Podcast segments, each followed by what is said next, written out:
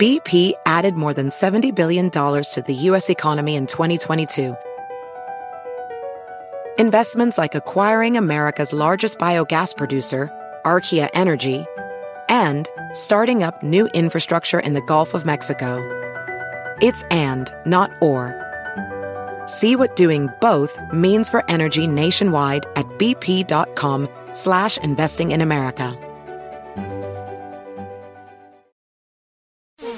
Hola, bienvenidos al podcast de NTN24. Estas son cinco cosas que pasaron hoy. We're banning all imports of Russian oil and gas and energy. That means Russian oil will no longer be acceptable at U.S. ports, and the American people will deal another powerful blow to Putin's war machine. De esta manera, Estados Unidos prohibió las importaciones de petróleo, gas natural y carbón procedentes de Rusia. La medida se suma a las sanciones ya impuestas para intentar detener la invasión a Ucrania. ¿Tendrán eco sobre Putin? Lo analizamos con Ángel Sass Carranza, director del Centro de Economía Global y Geopolítica de la Escuela de Negocios ESADE y profesor en la Universidad de Georgetown. Bueno, yo creo que es otro paso en la escalada del enfrentamiento entre Occidente y Rusia. Eh, ya había sido enorme eh, el impacto y el, el, el, incremento de las sanciones cuando se aisló hace unos días al Banco Central ruso eh, y ahora mismo esto supone otro paso eh, gigante. Mientras las sanciones toman su curso, el drama humanitario continúa. La ofensiva rusa ha obligado a dos millones de personas a huir de Ucrania, dijeron responsables de Naciones Unidas. Es la mayor guerra terrestre en Europa desde la Segunda Guerra Mundial. Las tensiones bélicas amenazaron hoy la puesta en marcha de corredores humanitarios en al menos dos ciudades. Análisis en voz de la periodista Jordana Timmerman. Las excusas de Putin son justamente eso, son excusas. Sin embargo, tenemos que tratar de entender la lógica detrás de la locura para tratar de destrabar esto de la mejor forma posible, entendiendo claramente que nadie quiere llegar a una guerra mundial 3, a conflicto nuclear, a extensión en mayor parte de los territorios de la región. Entonces, entendiendo eso, es relevante tratar de calmar las aguas dentro de la medida de lo posible mientras se muestra firmeza eh, también en las sanciones, en tratar de afectar el cálculo de Putin para que no, para que no siga eh, aumentando el conflicto.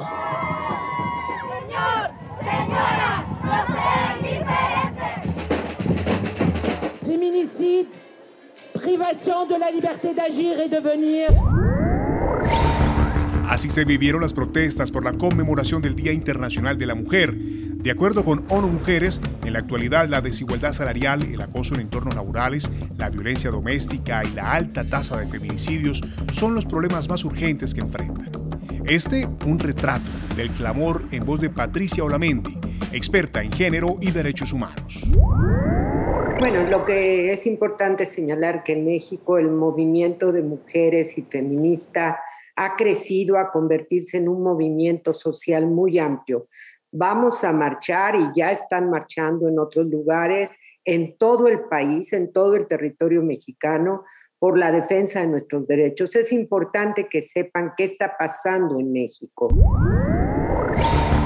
En Cuba, la represión del gobierno de Díaz Canel está forzando a emigrar a activistas y voces disidentes. Los que se quedan o se autocensuran o corren el riesgo de detención. En el último año, al menos mil personas han sido privadas de la libertad por alzar su voz contra el gobierno. Hablamos con dos de esas voces. Primero, la activista del movimiento San Isidro, Ana Meli Ramos. Por lo menos la represión ha aumentado muchísimo. Ellos han ideado formas nuevas también, es decir, porque las protestas que se vieron el 11 de julio son sin precedentes y, en gran medida han conseguido eh, aliviar la situación de, las protestas, de los disgustos de la gente a base de represión, a base de violencia. Es decir, ellos es, hasta irónico, si no fuera terrible, ¿no? Porque ellos están acusando a esas personas de ser violentas, los están eh, denigrando, los están acusando de ser delincuentes y realmente fue el Estado, el que fue la policía la que salió a golpear.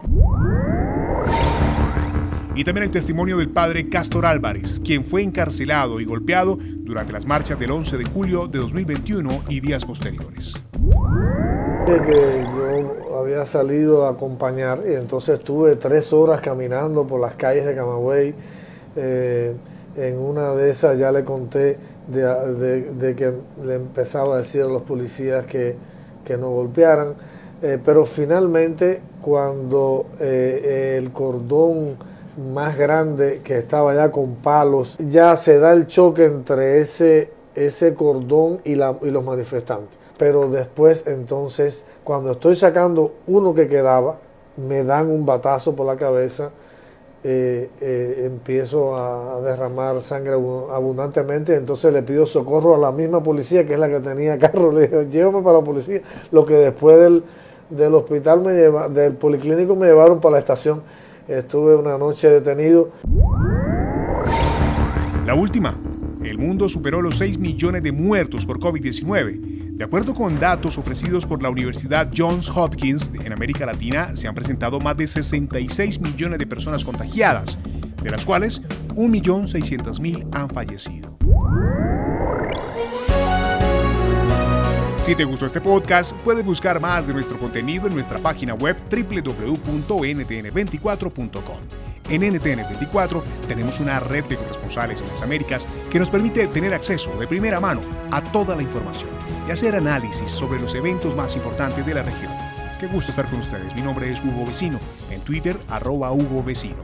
En el podcast de NTN24 te informamos y te acompañamos.